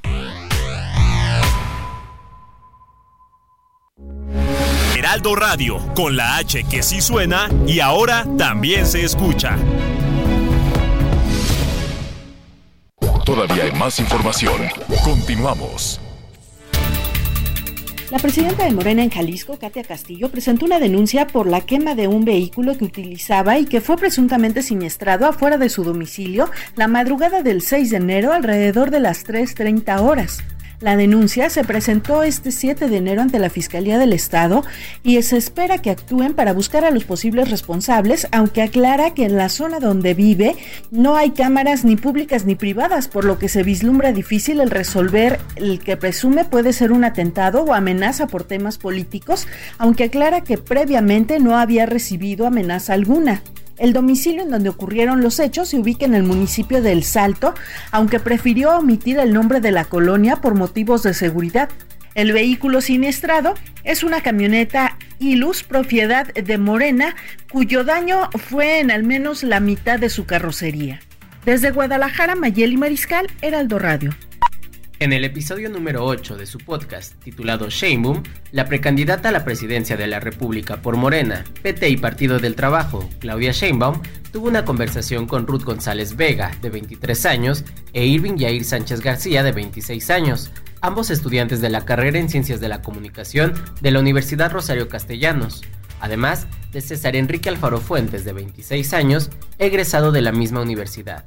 En este capítulo, los jóvenes tuvieron la oportunidad de hablar sobre su experiencia al estudiar en dicha institución, destacando la importancia de ofrecer una nueva oferta educativa que reduzca el problema de la deserción escolar. Además, mencionaron que una de las ventajas de la universidad es que te lleva a implementar todos tus conocimientos en diversos proyectos dentro de la propia universidad para que no se queden en la teoría. Por su parte, la doctora Claudia Sheinbaum destacó la importancia de poder escuchar nuevamente voces jóvenes en su podcast y adelantó que uno de los proyectos es llevar la Universidad Rosario Castellanos alrededor del país, esto para que más personas puedan continuar con sus estudios. Actualmente, la Universidad Rosario Castellanos tiene siete planteles en la Ciudad de México, cuenta con 50.000 jóvenes estudiando y su oferta educativa incluye licenciaturas, especialidades, maestrías y doctorados. El podcast Sheinboom está disponible en todas las plataformas de streaming como Spotify y el canal de YouTube de Claudia Sheinbaum y cada lunes se estrena un nuevo episodio. Informó Ángel Villegas. Muy bien, muchas gracias y muchas gracias a todos nuestros amigos que nos acompañan y recuerde que Heraldo Media Group está en la ruta, la ruta 2024. Por supuesto, lo invitamos a consultar nuestras diversas plataformas. El suplemento que publicamos este lunes 8 de enero con las encuestas sobre las tendencias electorales en los ocho estados que van a renovar gobernatura y por supuesto la jefatura de gobierno de la Ciudad de México. Consúltelo en nuestra red social de X o X y en la página www.heraldodemexico.com.mx y semanalmente estaremos ahí sacando reportajes e investigaciones especiales en este proceso electoral.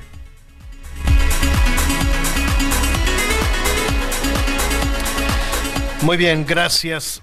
Gracias, Miguelón. Oiga, pues eh, ya vamos a vamos en la segunda semana del año, en la quincena, pues la orilla se ve todavía, se ve todavía lejezón, ¿no? Después, es que qué bárbaro, qué gastadero entre diciembre y la primera semana de enero. Bueno, yo entiendo lo de Reyes, que, que el asunto de Reyes no necesariamente aplica en todo el país, ¿no? En algunas regiones del norte del país, pues ya toda la el gastadero y todo este tipo de cosas, que la posada de más, ya la Nochebuena, el 25, recalentado y a darle a Dios que te vaya bien. Pero hay otras partes del país donde pues el, el, el los Reyes Magos todavía, todavía batallan. Entonces la verdad es que diciembre, pues nada más la primera semana, ah, no, espérate, Anita Miguelón, ¿cuándo fue el buen fin? El buen fin fue, en, noviembre. Como a mediados de noviembre, ¿no, Miguel? Sí, noviembre. Sí, fue desde noviembre, entonces ya desde noviembre ya le andaba la gente. Ya venimos arrastrando. ya vienes. No, que mira que está esta oferta y que la pantalla. ¿por Del 17 al 20 de noviembre, señor, para ser exacto. Fíjate. Entonces es una maratón, es un puente de gasto de, de noviembre a enero, del buen fin a Reyes. Nada de Guadalupe, no sé qué. Del buen fin a Reyes, pues hay que saber administrarse muy bien, porque, ah, pues que yo quiero ir a gastar en el buen fin y que como quiera vi una oferta, iba por esto, pero salí con esto otro, y que de una vez compro el regalito navideño y que quién sabe qué. Entonces, pues desde el buen fin estamos castigando, castigando las finanzas. Y, ay Dios santo, pero luego viene en el buen fin, hubo muchas personas de, Sí, lo voy a comprar. ¿Y lo quiere a chorro mil meses sin intereses? Sí. Y este, y ahorita ya te están cobrando en algunas tarjetas de crédito lo que te gastaste en el buen fin, Anita Miguelón. Oye, es que, mira, si quieres que se acabe rápido el año, piensa en las fechas de corte de tu tarjeta y se te acaba en tres minutos, porque es lo que más rápido llega, Javier. ¿Qué, qué horrible. ¿No? O sea, a mí me persiguen esos días. Exacto, hay que ver también cuándo es el corte de la tarjeta. Ahora, en la otra parte, con, con, algunas cuestiones básicas, sí le podemos sacar provecho al meses sin intereses, al crédito, al financiamiento, el crédito al consumo, lo que tú quieras y mandes. ¿De veras pues crees? pues sí, pero la verdad es que tenemos una cultura financiera apenitas, apenitas. Ni siquiera sabemos en qué gastamos, a ver si somos honestos. Ni siquiera sabemos en qué se nos fue el dinero, cómo le dicen el gasto, el gasto hormiga. y que luego con esto, Miguelón sí es un poquito más ordenado hasta eso, ¿no? ¿Sí o no, Miguelón? Sí, por lo menos este, estoy bien tranquilo porque inicio el año sin deuda, señor. Eso. Eso me parece muy bien, pero hay que iniciar el año justo así. Y luego resulta que en enero, pues es todo un gastadero que ya te llegó el predial, el agua llega endemoniada, luego que el seguro de los carros, el seguro de gastos médicos, la colegiatura, la quién sabe qué. Y tú dices, espérate, pues si apenas estábamos en la fiesta, apenas estamos en la preposada y ya quieres que te pague todo esto. Todo eso en pocas palabras, pues le dicen la cuesta, le decían la cuesta de enero, pero en realidad es una cuesta que se extiende muchísimo. Adrián Díaz, qué gusto saludarte, feliz año nuevo. Hace tiempo que no nos saludábamos, experto en finanzas personales. ¿Cómo estás, Adrián? Javier, qué gusto saludarte, a ti, por supuesto, a Anita y a mi querido Miguel. Hola. El gusto es mío. Hola, amigo. Hola, hola, ¿cómo están? Oye, pues aquí Yo batallando muy bien. Con este con este gastadero desde el Buen Fin hasta el Día de Reyes. Pues es que ustedes acaban de hacer una, eh, yo no sé si ca- clasificarla como historia de terror, pero me queda claro que para muchas personas sí se puede convertir en una historia de terror todo lo que gastaron durante justamente el mes de noviembre, lo hicieron muy bien, esta, esta cronología, ¿no? Desde que empieza el buen fin, después llegamos con la cena, los regalos, las posadas y bueno, todo este, pues eh, esta avalancha de gastos, esta avalancha de supuestos consumos que necesitamos.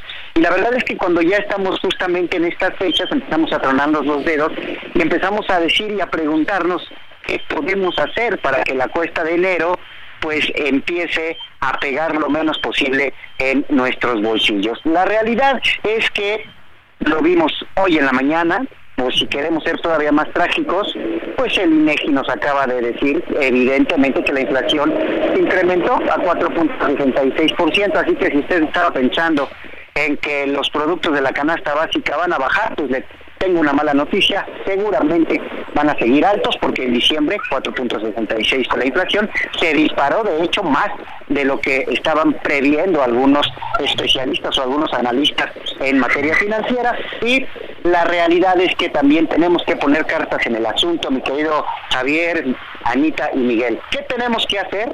Punto número uno, poner los pies en la tierra. ¿Cuánto gasté? Y cuánto estoy ganando. Hay que hacer cuentas claras de todo este consumo que hicimos. También ustedes mencionaron algo muy importante, los meses sin intereses. Ojo con aquellas personas que compraron en el mes de diciembre o en el mes de noviembre, pero con estas promociones gancho, en donde te empiezan a cobrar en el mes de marzo o en el mes de febrero. Todavía no les va a llegar ese impacto completo sobre estos consumos, entonces se les va a agarrar la cuesta de enero. El 80% de los tarjetavientes que compraron, fíjate qué dato tan horrible, el 80% de los tarjetavientes que compraron con la promoción de paga a, compra ahora, paga hasta dentro de cuatro o cinco meses después, pues esas personas, el 80% generalmente cae en morosidad. ¿Por qué? Porque se les olvidó que compraron justamente en noviembre y que tienen que pagar justamente en marzo. Así que mucho cuidado con eso. Una radiografía financiera de las cuentas que estuvimos haciendo, o más bien de los gastos que estuvimos haciendo, puede ser un paso fundamental. Ahora, si ya tenemos el daño irreversible en nuestra economía, lo mejor es justamente empezar a trabajar con nuestro ahorro diario. Imagínate tú, mi querido Javier, mi querida Anita y mi querido Miguel, que en, en diciembre, en lugar de estar debiéndole a la tarjeta de crédito, pues salgamos con un saldo a favor que les gusta 18.250 pesos. ¿Ustedes creen que pueden ahorrar 18.250 pesos de enero a diciembre? Sí se puede, ¿no? ¿Cómo ven? Claro que Yo se que puede. sí. Si sacamos, claro, si sacamos la calculadora, Javier, si ahorras todos los días 50 pesos diarios desde el 1 de enero hasta el 31 de diciembre, vas a tener un ahorro de 18.250 pesos. Y me van a tachar de locos algunos de los que nos están escuchando y van a decir, tú estás enfermo, Adrián, no sabes ni de lo que estás hablando, ¿cómo se te ocurre que yo Ey. Bueno, ¿Qué Ahí se- eso? Ahí se nos fue. Sí, fíjate que sí es posible lo que te platicaba Javier en la mañana, que estábamos poniéndonos de acuerdo, por ejemplo, una de las buenas sugerencias es este ahorro que usted, cada uno de ustedes puede realizar y por supuesto con gente de confianza. Yo soy este fiel creyente de las tandas, ¿eh? Ay, yo las amo. Es una forma de ahorrar y es una forma en la que sobre todo quien de pronto no tiene esa opción de aguinaldo. Las tandas del bienestar, así se llamaba. No, no, no, no, no. No, confundamos las tandas del bienestar. ¿Qué habrá pasado con los amigos? ¿Qué habrá pasado con las tandas del bienestar? ¿Te acuerdas? Nada, pues la gente se fue corriendo con el dinero y ya, nada más. Ahí sí te vine y me acuerdo. Bueno, a ver, Adrián, se nos fue la comunicación, ya te tenemos de vuelta. Se cortó. Ya tengo, ya tengo crédito otra vez. 50 pesos al día, Anita. 18.250 pesos al fin de año. 50 pesos te los gastas cuando vas a la tienda, cuando te compras un café, cuando te compras un refresco, una agüita, unas papas. En cualquier chuchería te andas gastando 50 pesos. Por eso yo les digo, pongan los pies en la tierra. 50 pesos podría ser una cantidad exorbitante, pero eso es lo que gastan sin darse cuenta por los famosos gastos hormigas. Entonces, si empezamos a poner orden con nuestras finanzas, y realmente empezamos justamente con esta disciplina que siempre insisto es la palabra mágica en las finanzas personales, la disciplina y poner los pies en la tierra son dos cosas fundamentales que no debemos de perder nunca. Créeme que podemos lograr 18.250 pesos. Ahora, si la economía se nos complica, 25 pesos al día. Ya te la pongo más fácil. Vas a ahorrar la mitad, alrededor de 9.400 pesos. ¿Qué te parecen esos nueve mil pesos en lugar de estarlos debiendo a la tarjeta que los tengas a fin de año? Es decir, empieza a adoptar prácticas que sean benéficas para tu bienestar financiero. Deja de utilizar la tarjeta de crédito y deja de utilizar o de hacerte ese eh, o hacerte víctima de decir es que yo lo necesito todo, es que todo me gusta, es que soy muy desordenado. Pues pon orden, pon disciplina, pon los pies en la tierra. Esa es la, fórmula. La verdad es que no hay mm, fórmulas desafortunadamente mágicas o sigue estos tres pasos y verás que vas a ser millonario. La verdad es que las personas que estén en problemas con la cuesta de dinero en estos momentos, lo único que tienen que hacer es clarificar sus deudas, saber cuánto deben exactamente, hacer un plan de pagos y tratar de ahorrar diario. hacer un plan de pago, hacer un plan de pago tú, así, eh, a ver, voy a pagar así, o, o te da chance el banco de hacer un plan. Dependiendo de la dependiendo de la situación en la que te encuentres, mi querido Javier, si ahorita mm. tú sabes que te excediste en las compras de noviembre y de diciembre, pero todavía no tienes problemas de liquidez para poder cubrir los pagos con la tarjeta de crédito, es un buen momento para decir, a ver, de mi presupuesto le voy a dedicar más a la deuda para tratar de bajarle justamente a todas las compras que hice en noviembre y diciembre y tratar de que por ahí del medio año ya tenga yo mayor liquidez para poder solventar otra vez un fin de año bueno. Si ya tengo problemas con el banco de liquidez, ya me retrasé en el mes de diciembre por el buen fin y me pienso retrasar otra vez con el banco para enero porque ya se me viene una ola de gastos que no tuve previsión, háblale al banco y enfrenta la deuda. Trata de reestructurar con ellos para que para que evites uno estar pagando más intereses y dos para que justamente te refinancien la deuda Javier y puedan hacerte un plan de pagos que te permita justamente también liquidar en el menor tiempo posible, ¿no? Ok, a ver eh, Adrián y vamos a poner un caso que parecería extremo pero que me temo que sucede si de pronto una persona, una señora, un señor, un joven, un muchacho ahí no dice, ¿sabes qué? Pues no voy a pagar bye, no, no tengo, no pago, ¿qué pasaría? ¿Qué pasaría? Estarías afectando de manera importante tu historial crediticio. Ninguna institución te va a volver a prestar dinero hasta dentro de seis años. ¿Por qué? Porque es justamente el periodo en el que tú duras en el buro de crédito con una mala calificación si bien esto está mal decirlo, pero es la realidad de lo que pasa en México, si bien los bancos sí te pueden estar cobrando, no te pueden obligar a que les pagues porque jurídicamente es muy caro para ellos. Tendrían que entrar a un juicio, un juez tendría que estar dictándote esa orden de pago y sería algo muy complicado. Por eso tenemos los despachos de cobranza. Estos ah, despachos los que hablan en las madrugadas, y aunque supone que está prohibido. qué feos, qué feos son. Está prohibido. Hay unos despachos de cobranza que lo hacen en horarios normales, que no te lo hacen bajo amenazas. Hay otros despachos que sí, evidentemente lo hacen justamente con amenazas y supuestamente te están eh, pues amenazando diciéndote que te van a embargar. Hay que recordarle a la gente que si tú ya estás en un problema serio con un banco en donde llevas por lo menos cuatro o cinco meses de no pagarle, no te van a embargar a menos de que el banco tramite ante un juez, ¿no? Una orden de embargo y ese juez te gire la orden de embargo, pero ningún despacho de cobranza puede tirar una orden de embargo porque legalmente, y Miguel lo debe de saber, porque él es experto en este tipo de cosas, legalmente, pues solamente un juez puede ordenar justamente una orden de embargo. Pero ningún despacho, ningún contador te puede decir, te voy a embargar porque yo quiero. Esto tiene que ser muy apegado a la ley. Así que tienen que tener muchísima tranquilidad las personas que ya les están cobrando a través justamente de estos despachos de cobranza. No les van a embargar, pero sí tienen la obligación de pagar porque ustedes adquirieron un compromiso financiero ante esta institución y, por, y, lo tenemos que pagar porque así son las reglas, porque si tú pediste pues tú pagas. O sea, es tan sencillo como eso. ¿Para qué quieres tener ese tipo de problemas justamente con los despachos de cobranza? Que te estén hablando, que te estén amenazando, que te estén diciendo.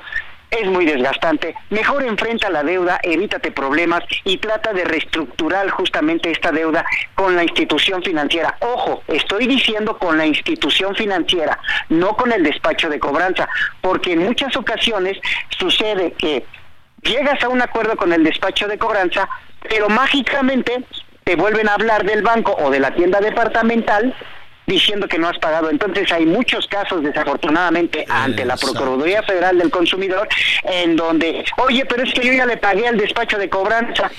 Ah, pero me sigue cobrando la tienda departamental. Hay un problemón en eso y la verdad es que ¿por qué nos tenemos que meter en este tipo de, de, cuestiones si todo lo podemos hacer con orden y disciplina financiera? Entonces hay que enfrentar la deuda, mi querido Javier, hay que tratar de refinanciarla en el menor tiempo posible justamente para evitar, uno, que estemos pagando interés sobre interés y dos, meternos en este tipo de problemas jurídicos de decir si me van a embargar, no me van a embargar, me van a venir a quitar todo. No, qué angustia. es, horrible.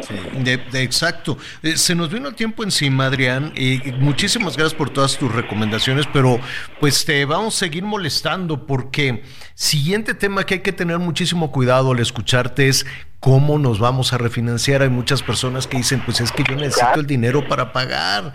Entonces hay quienes digan, oye, pues el, Adrián es muy bueno para las finanzas, tiene ahí su ronchita, le voy a ir a pedir prestado. Entonces, pues le voy a ir a pedir prestado a mi compadre Adrián Díaz. Oye, Adrián, dame una lana porque tengo que pagar caso, después te vas a encontrar anuncios en redes sociales, en los periódicos, salga de su problemón, yo le presto dinero y no sabes que estás entrando en contacto, quién sabe con quién, generalmente con criminales. Ese es un asunto. deuda. Ah, exacto. Los, eh, eh, bueno, hay de todo, gota a gota, no sé qué, los colombianos, los venezolanos, los coreanos, los mexicanos, los mucho cuidado con eso, nadie le va a regalar dinero, nadie le va a prestar además. él. Digo, sí, sí hay, no, evidentemente hay personas que se ayudan y si pide usted un préstamo, pues páguelo también. Pero este, de eso hablaremos, si no tienes inconveniente, porque se nos viene el tiempo encima, de y ahora, ¿cómo podemos financiar para cumplir con un compromiso? ¿Qué te parece? El ABC para refinanciar la deuda de los mexicanos, mi querido amigo. ¿Qué te parece? Exacto. Muy bien, Adrián. Feliz año nuevo, un abrazo, qué gusto escucharte. Igualmente para todos, Anita, Miguel, eh, Javier. Un abrazo. Feliz año nuevo. Para abrazo, amigo. Y para todos los radioescuchas. Cuídense mucho. Gracias. Gracias. Oiga, rápidamente, fíjese que yo no sé si sea verdad o no, hay que tener también mucho cuidado con las redes y con todas estas cosas ya ve que de pronto usan inteligencia artificial. No le haga caso, cada rato me sacan ahí vendiendo pomada para las articulaciones y que cosas de, de, enfermedades y medicinas. No soy yo, es inteligencia artificial ahí que lo usan y dicen, oye, pero si yo te vi en un anuncio, no, no soy yo. Pero, pues se ve muy real a este personaje que está en redes sociales que se subió a un avión de mexicana y que iba él solo, Miguel. ¿Te imaginas cuánto costó ese vuelo para un solo pasajero?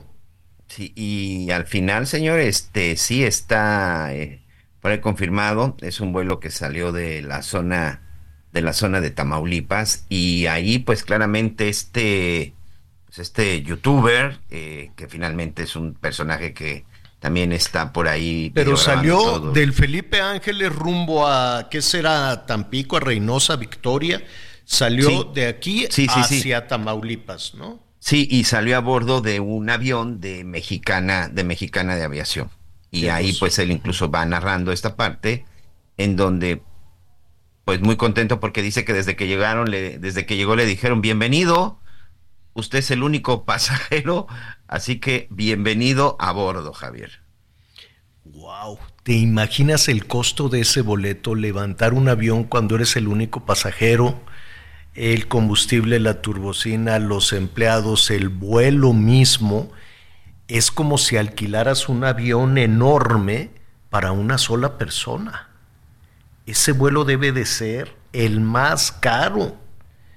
Qué cosa, pero bueno, ya de eso estaremos eh, hablando, vamos a, tener un poquito más ahí de, de información, pues porque ya se nos acaba el tiempo. Vámonos por una sopita. ¿De qué será bueno, Anita Lomelí? Una sopita, ¿sabes de qué quiero? De lentejas. Sopita de lentejas. Traigo ah, antojo. está bueno. ¿Con, ¿Con, platanito macho o qué será? ¿O con...? No, con platanito macho 100%, con platanote. Bueno, ok. ¿Tú, Miguelón? Este, pues fíjate que no está mal la sopa de lentejas, a ver si nos da, a ver si nos da tiempo. Yo creo que por ahí una sopita de lentejas y unas tortas de papa, ¿qué te parece? Bueno, me parece muy bien. Albondiguitas con caldito así, unas albondiguitas. Sí, también puede ser una muy buena opción. ¿No? Unas albondiguitas, un arrocito. Digo yo, nada más para ir abriendo boca, ¿no? Vamos viendo. Oiga, pues ya nos vamos. Miguel Aquino, muchas gracias. Gracias, señor. Buena tarde, buen provecho, Anita. Anita. Provecho, gracias. Gracias. Yo soy Javier Alatorre, ya lo sabe, diez y media. Apúntele y póngale diez y media en Hecho Azteca 1 porque se va a poner buenísimo. Mientras tanto, lo invito a que siga con nosotros Salvador García Soto en el Heraldo Radio. Gracias, muy buenas tardes, buen provecho.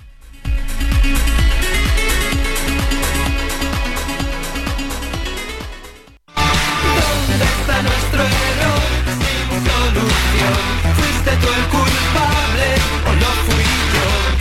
Ni tú ni nadie, nadie puede cambiarme. Mis campanas suenan en mi corazón. Qué difícil es pedir perdón. Ni tú ni nadie, nadie puede cambiarme. Gracias por acompañarnos en Las Noticias con Javier La Torre. Ahora sí ya estás muy bien informado.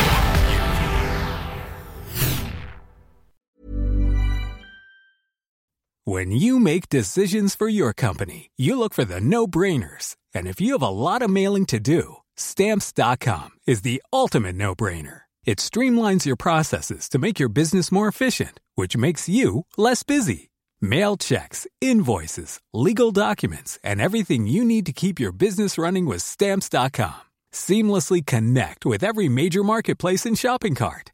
Schedule package pickups and see your cheapest and fastest shipping options from different carriers. With rates up to 89% off USPS and UPS rates. And with the Stamps.com mobile app, you can take care of mailing and shipping wherever you are. Make the same no brainer decision as over 1 million other businesses with Stamps.com. Sign up with Code PROGRAM for a four week trial plus free postage and a free digital scale. No long term commitments or contracts.